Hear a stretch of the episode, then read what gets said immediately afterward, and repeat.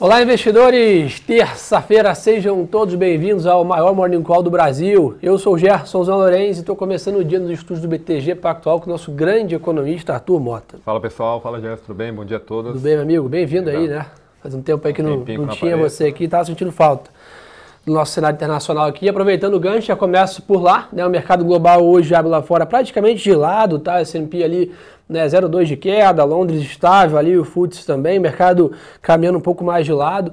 Acho que as dúvidas ainda sobre a mesa permanecem né, as mesmas. Né? Acho que para ficar de olho é, hoje lá fora, imagina um pouco mais vazia, né, Arthur? Mas acho que o destaque fica para amanhã, né, com o IPCA deles lá, vamos dizer assim, saindo né, logo pela manhã. Né? Perfeito. Acho que desde a sexta-feira, quando a gente viu aquele dado de mercado de trabalho surpreendente né, para cima, mais de 520 mil vagas é, no payroll, o mercado shiftou o posicionamento sobre a precificação do que, que o Fed vai fazer no final de setembro. Né? Todo mundo antes estava com um cenário de 50 bips, agora está mudando, migrando né, de novo para aqueles 75 bips que era, é, é, foram né, as decisões anteriores. E amanhã, esse CPI, né, inflação ao consumidor nos Estados Unidos, que vai desacelerar, assim como vai ser aqui no Brasil, mais à frente a gente fala, é, ainda assim, né, se a gente tiver uma surpresa, a gente pode consolidar um ambiente aí de o Fed continuando num ritmo mais forte. Hoje, na curva de juros, é, implícita lá na curva de juros americana, tem 70 bips para a reunião de setembro. Então o mercado já está bem posicionado, né, eventualmente, dado uma surpresa no número de amanhã, isso pode ser consolidado e principalmente a curva de juros americana é a mais reativa. Então hoje está um pouco mais de compasso de espera, né, acho que posicionamento ainda mais cauteloso dos investidores, né, sobretudo no mercado de juros e no, no, no mercado de, de, de, moedas, né, no FX. É, então acho que hoje, até pela agenda ser mais fraca, Sim. acho que todo mundo vai esperar um pouco amanhã. Acho que só para não deixar passar, 9 e meia hoje tem um dado de custo é, de emprego lá nos Estados Unidos, né, que tem sido um tema que tem ganho cada vez mais importante. 9 e meia. Então, por ser um indicador é, ligado à inflação, pressão de serviços, pressão, pressão de, de custo de mão de obra, embora não seja tão nobre quanto o CPI, é, e dada a agenda vazia, ele pode ser um, um evento importante em termos de abertura de mercado às 9h30. É, se a gente pudesse separar, né, Arthur, acho que o, ah, quais são, qual é o tema atual mais debatido no mercado financeiro internacional? Sem dúvida é né, esse pace e o tamanho do círculo de juros nos Estados Unidos. Né? Então acho que isso gera, né, dá peso né, que a gente fala do mercado chegar a ficar num compasso de espera hoje, dada importância de um dado amanhã. Né? Tanto que, isso, que essa discussão está fazendo preço e fica nesse cabo de guerra aqui, né, entre, entre o mercado e o Fed ali, vamos dizer assim, né, na, com os juros americanos. Isso impacta demais todos os ativos no mundo todo, né, reprecifica todas as moedas e, consequentemente, o fluxo que vai para cada bolsa. Então, por isso que a gente bate muito nessa tecla, todo Morning Call aqui falando né, de curva de juros americana, porque ela que dita aí, vamos dizer assim, a economia e, o, e, os mercados no mundo todo, né? Exato, é o que a gente chama de taxa é, livre de risco, né? Ela basicamente ela guia o retorno esperado de todos os ativos, não só nos Estados Unidos, mas no mundo todo. acho que um ponto importante, né, que o mercado está tentando é, refinar a sua leitura, né, depois do payroll é, forte na sexta-feira, o mercado ele não chegou a panicar nem nada. Poxa, agora o Fed vai ter que fazer muito mais, né, é, vai estender o ciclo para 2023. 2023 a gente está vendo cortes de juros ainda Sim. na virada do primeiro para o segundo semestre, onde ali tem, digamos assim, um pouco mais de assimetria, é, pensando em termos de riscos, né, de movimentos é, à frente. Né? Por isso que o guidance, não só da reunião em setembro, mas antes disso, com vários membros do Fed, que eles gostam de falar, né? esse ano eles aproveitaram bastante para colocar... Era mais holofote esse ano. Era bem mais holofote, né? semanalmente. Vários aparecem, tanto com agenda bucada ou eventualmente sem nenhuma agenda programada, né? para tentar guiar um pouco as expectativas de mercado. Então, acho que não só hoje pode aparecer alguém, mas ao longo da semana você tem Ivan, você tem uma turma aí para falar, sobretudo depois do dado do CPI, né, com a inflação na mão, para poder dar um guidance um pouco melhor para o mercado. Boa, turma. E falando um pouquinho para vocês de temporada de balanço, né? Estados Unidos lá já no final da temporada de balanço, trazendo alguns dados para você aqui de estatística, né? 81% das empresas do S&P, né, que já divulgaram seus resultados, superaram, né, ou atenderam as estimativas, ou seja, uma temporada de balanço até positiva na economia americana. A gente está vendo uma proxy aqui para o Brasil, né? A gente já está meio que uns 40% da temporada de balanço aqui no Brasil já feita, a gente tem né, nessa, nessa mesma proporção, né, tem tido surpresas positivas aqui na grande maioria dos números das companhias. Então isso né, tem mostrado ali, tem dado algum suporte, óbvio, apesar de estar sendo um ano bem né, mais difícil do que a média para o mercado americano também de equities, né, a gente está vendo ali que alguns setores têm, né, ou até algumas empresas principalmente, né, se olhar, né, a economia está fraca, lá fora o varejo vai super mal vai super mal, vírgula, né? Você olha algumas empresas do setor ali conseguiram mostrar resiliência. Ah, construção civil e infraestrutura está penalizada pela commodity mais cara, vírgula, você olha algumas empresas ali continuam performando. Então a gente tem visto ali né, o Stock Pick ali fazendo bons resultados lá fora na temporada de balanço. Arthur, vale a pena ficar de olho o seguinte, hoje 10, já, já é claro, já é 10 e meia da noite, mas tem dados CPI e PPI na China, né, na, na, no overnight. Claro, vai fazer bastante preço amanhã também, né? Perfeito. Acho que é, enquanto o Ocidente aqui está tentando batalhar contra a inflação nos Estados Unidos, Europa, aqui no próprio Brasil, é, ali na, na, na Ásia, né, sobretudo China e Japão, a situação de inflação é bem diferente. Ele deve acelerar um pouco na margem com esse dado de inflação consumidor na China, mas abaixo de 3% ainda, abaixo do que eles têm como meta. É, e até daria abertura para mais estímulos né, se, se o, se, o, governo chinês né, se, se sentir provocado e mais preocupado com o ciclo econômico atual. Lembrando que eles estão utilizando bastante da política fiscal, então a política monetária está um pouco mais de lado agora, mas só para reforçar né, que do ponto de vista de risco inflacionário, é, o governo não teria um problema para poder fazer mais lá para frente e eventualmente surpreender o cenário de China né, e, obviamente, todos os ativos que são relacionados à China. Acho que esse é o principal ponto ali vindo desse, desses novos dados. E outro ponto, o PPI, que é o índice de preço ao produtor, é, ele desacelerando também é uma sinalização boa não só para a China, mas principalmente para o mundo, né? Porque a China Sim. é uma grande exportadora, né? Então o aumento do custo e aumento de preço ao produtor é, ali da indústria, né, da porta da indústria para fora, acaba sendo uma pressão a menos de inflação para o restante do mundo, que acaba sendo um grande importador aí dos produtos de China. Então, acho que essa é a dualidade. Né? Inflação ao consumidor possibilitando novas é, políticas de estímulo à frente, sem grandes aí, prejuízos para a dinâmica de inflação e expectativas. Inflação ao produtor, é, possibilitando janela de uma pressão um pouco menor de inflação para os países aí que são demandantes dos produtos de China. Boa, turma, na parte do câmbio, tá, o dólar está com uma leve queda lá fora, esses itens está caindo 0,20 ali, renda fixa americana também, o trade de 10 anos com poucas variações, então de novo é um dia mais morno hum. na média, aqui o mercado não faz grandes movimentos. A gente tem visto aqui o mercado de commodities se recupera um pouco hoje, principalmente petróleo, tá? Hoje sobe mais 1,20 ali, petróleo está 92 dólares da WTI, o Brent lá próximo dos 100. Né, o minério de ferro ainda né, um pouco mais fraco, mais penalizado com essas dúvidas todas pairando aqui sobre né, a China.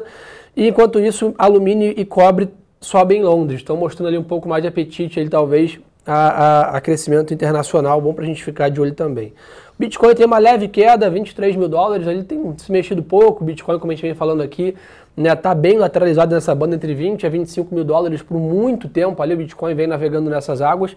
E como a gente vem falando também, a gente imagina que vai continuar nessa banda né, lateralizada até que a gente tenha essa visão mais clara aqui do Banco Central americano sobre o tamanho do ciclo né, de juros nos Estados Unidos, se é 3,5, se é 4,5 de juros ao fim do ciclo. Lá, enquanto isso estiver na dúvida, a gente está vendo os ativos de riscos meio, meio lateralizados e Bitcoin incluído nessa linha. Arthur Brasil, o assunto é o mesmo, só troca a sigla, né? É Aqui, papo a inflação, né? Temos IPCA de, né, sendo divulgado agora também às 9 horas da manhã, daqui a 20 minutos. E o que vai chamar atenção, né, que fazia um bom tempo que a gente não vinha, a gente deve apresentar uma queda né, na, na, inflação mês contra mês aí de 0,60. Né, isso basicamente reflexo de algumas medidas ali de impostos e, e etc. Né? Perfeito, né? Aqui a, a, projeção média do mercado está 0,65, 0,60 também, a depender da métrica, da mediana ou a média. Do banco é menos 0,63.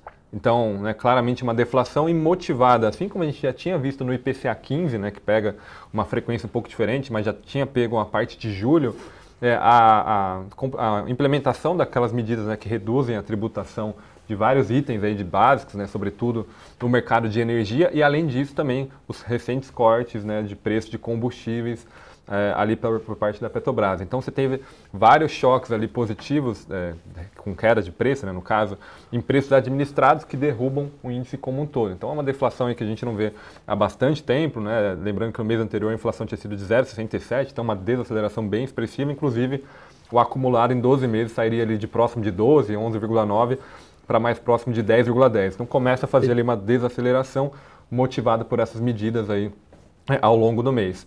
Ainda assim, né, acho que a gente sempre gosta de quebrar a inflação e tentar ver, além desses choques, né, desses fatores exógenos, como está o perfil da inflação. Olhar o acho núcleo ali. O né? núcleo. Então, acho que a primeira notícia positiva é que a, a, inflação de bens, assim como o IPCA 15 já tinha mostrado, depois os dados posteriores ali de alta frequência também, a inflação de bens está começando a acomodar. Tem também algum efeito de tributo, né, que foi reduzido, mas de certa forma uma tendência um pouco mais positiva.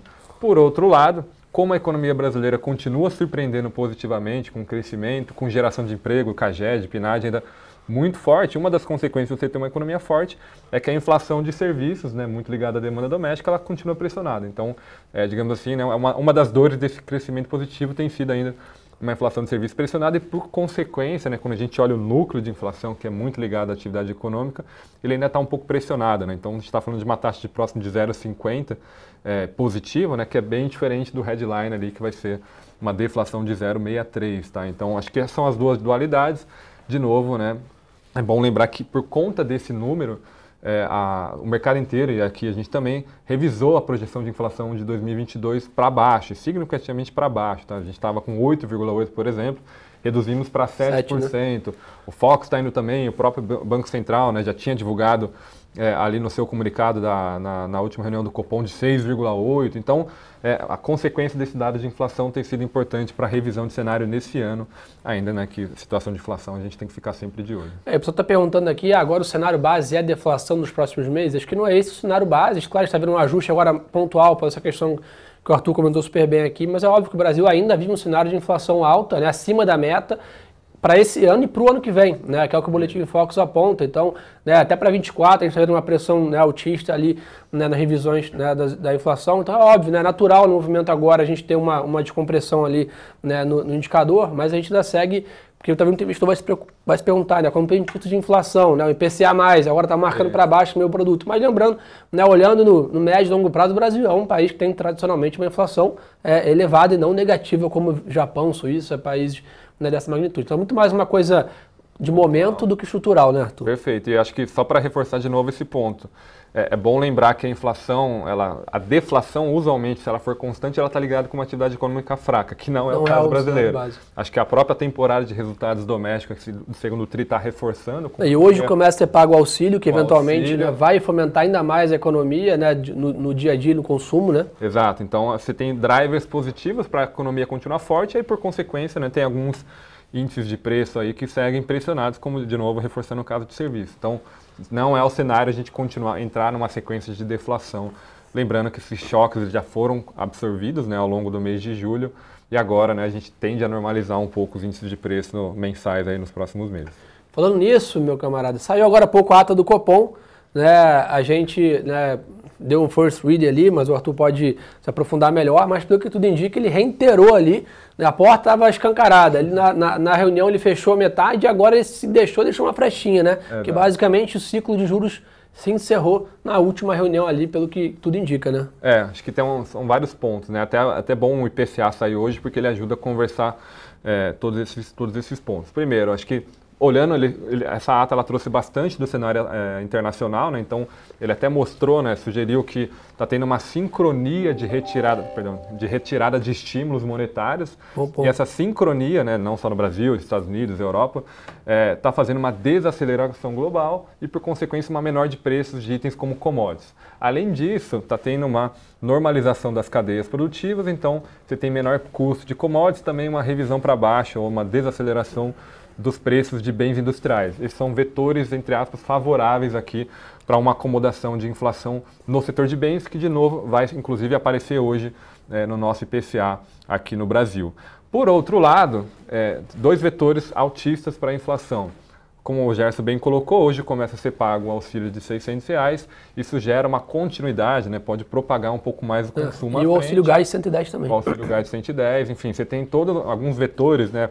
políticas temporárias de apoio à renda, como o próprio Banco Central colocou nessa ata, que geram uma certa inércia, uma persistência da inflação de itens que são importantes para o Banco Central. Então, essa é um pouco a dualidade. Ainda assim, é, eles reforçaram o diagnóstico da ata, da, do comunicado, que o cenário para 2023 e 2024, principalmente 2023, vai estar um pouco, digamos assim, é, é, nebuloso por conta dos efeitos tributários que afetaram o IPCA hoje, né, que vai ser divulgado hoje. Esse, é, uma parcela desses tributos, eles são revertidos, eles voltam à normalidade no ano que, que vem. vem. Então você tem um efeito altista da inflação pela recomposição. Assim como foi deflação agora, você teria uma, uma reversão e um efeito é, altista. que vê o Focus baixista para esse ano e altista para altista para 2020 e 2023. Só que o Banco Central ele tenta não, não, ele não quer combater esse efeito de uma coisa efeito nível, né, dessa recomposição de imposto, porque ele quer combater é, tendência de inflação, os fatores que são ligados à economia doméstica.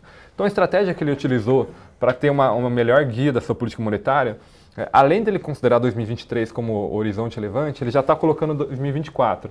E além disso, para tentar limpar um pouco o efeito de tributo, ele está olhando para o primeiro trimestre de 2024, que tira o efeito é, desses tributos, ficam só Bom efeitos residuais. Por consequência disso, na estratégia atual do BC, eles entendem que subindo os juros, até como subiu na semana passada, e mantendo para um patamar é, elevado por mais tempo, eles conseguem entregar a meta de inflação, ao redor da meta de inflação nesse primeiro trimestre de 2024. Então, essa, esse é um pouco racional. É o horizonte relevante que ele Eles estenderam um pouco o horizonte até o primeiro TRI de 2024. Nesse primeiro TRI, você tira esses efeitos é, de tributários, a inflação esperada está próxima de 3,5%, que está ao redor da meta de inflação que eles consideram como é, suficiente né, para cumprir os seus objetivos. Por consequência, dadas todas essas expectativas, eles poderiam parar mais ou menos por agora. Obviamente, tem é, acumular mais informação até a reunião de setembro, mas parece relativamente um pouco mais confortável. E aí manter por mais tempo. Acho que o principal guidance é, olha, a gente vai ter que manter por mais tempo para de fato atingir é, essa inflação lá no primeiro trimestre de 2023. E só uma, uma, uma troca de palavras que foi importante no comunicado. No, na ata anterior, eles, eles mostravam que é, manter a juros, os juros elevados no patamar anterior, lá de 13 é, e 25, não seria suficiente para assegurar a convergência da meta. Agora que eles subiram para 13,75, estenderam um pouco é, a, o horizonte para o primeiro TRI de 2024 e sinalizaram novamente que vão manter a taxa por mais, mais tempo, eles colocaram uma palavra muito forte para um, um comunicado que é assegura a convergência para a meta de inflação. Então, essa é um pouco Aumentaram a cabeça. a convicção. Né? Aumentaram a convicção, lembrando que é, na curva de juros hoje, para setembro, tem uma alta de 12 bips, então basicamente é o meio do caminho entre 0 e 25 bips.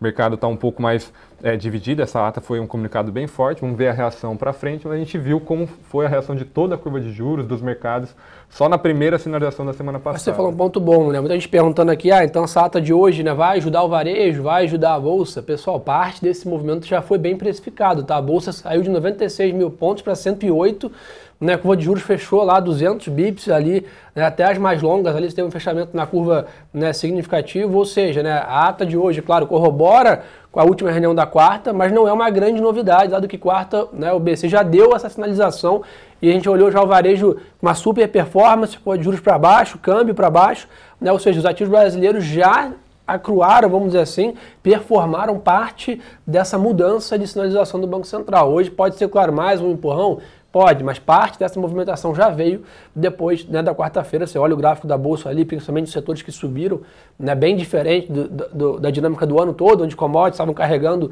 né, a Bolsa. Você viu varejo, shopping center, construção civil e consumo super performando, que já é nessa sinalização um pouco mais, né, é, é, vamos dizer assim, menos né, hawkish ali, o mercado mais inclinado a não ter tanto, uma política tão contracionista assim à frente. Então já foi parte precificada. Né? Perfeito. Acho que e só um, um ponto, né, pensando em, em gestão de, li, de risco, balanço de risco, supondo que ele tenha que entregar mais 25 bips na próxima reunião, é, de novo, é um ajuste marginal. Se a barra já está alta para entregar 25 bips na próxima, imagina na sequente. Então, vamos supor aqui que o balanço de risco está dando um limite superior de 25 é, bips. Meio que de 25 pra... não passa. Não passa, 14%. Então, é, essa queda aí de 180, 200 bips que o, que o Gerson comentou nesses juros mais longos, supondo que aconteça esse, esse risco adicional, você vai ter uma correção muito mais branda, né, pensando que a curva poderia voltar. Então, termos de gestão de risco, você está num ambiente mais confortável do que você estava há um, dois meses atrás. Daí, de novo, para todos esses ativos que são sensíveis a movimento de juros, você também tem de novo um balanço de risco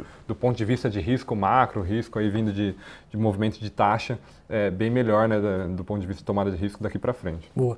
Pessoal, passar rapidamente aqui, a gente já está quase estourando o horário, a temporada de balanço aqui no Brasil está a todo vapor, tá? Então a gente já teve agora pela manhã resultados aqui do BTG Pactual, né, informando um, um lucro líquido de 2,2 bilhões de reais no segundo tri, uma alta de 27% e uma receita de 4,5 bi, um avanço de 20%. O Banco ABC também divulgou um lucro recorrente de 201 milhões, uma expansão de 48%. Ontem, já com o mercado fechado, o Itaú divulgou seu resultado também com lucro líquido de 7,7 bi, um crescimento de 17%.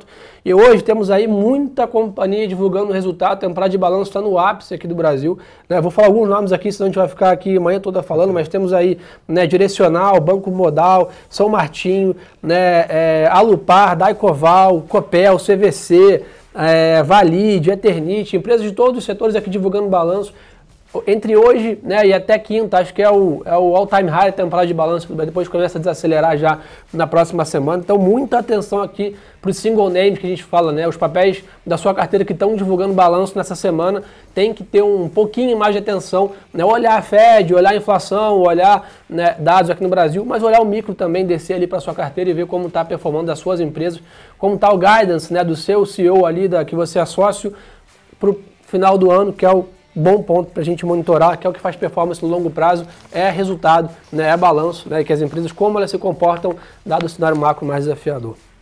E um convite importante, seguir a gente no Instagram também, ó. Então, Gerson Zanorenzi e Arthur Mota, Parada obrigatória acompanhar a gente lá também. A gente comenta IPCA, comenta FED, relatórios, né? Soltaram um relatório de estratégia de alocação ontem que eu vi, né? Super bacana ali, falando como se posicionar lá fora, qual moeda comprar, qual bolsa está alocado. Então, tem muito conteúdo bacana fora do Morning Call, né? Que a gente tenta fazer um encontro bem rápido com vocês aqui para trazer conteúdo bem resumido nesse começo de manhã com vocês. Tuzão, obrigado aí pela parceria de sempre. Agradecer a todos pela confiança e lembre-se que o melhor ativo é sempre a boa informação.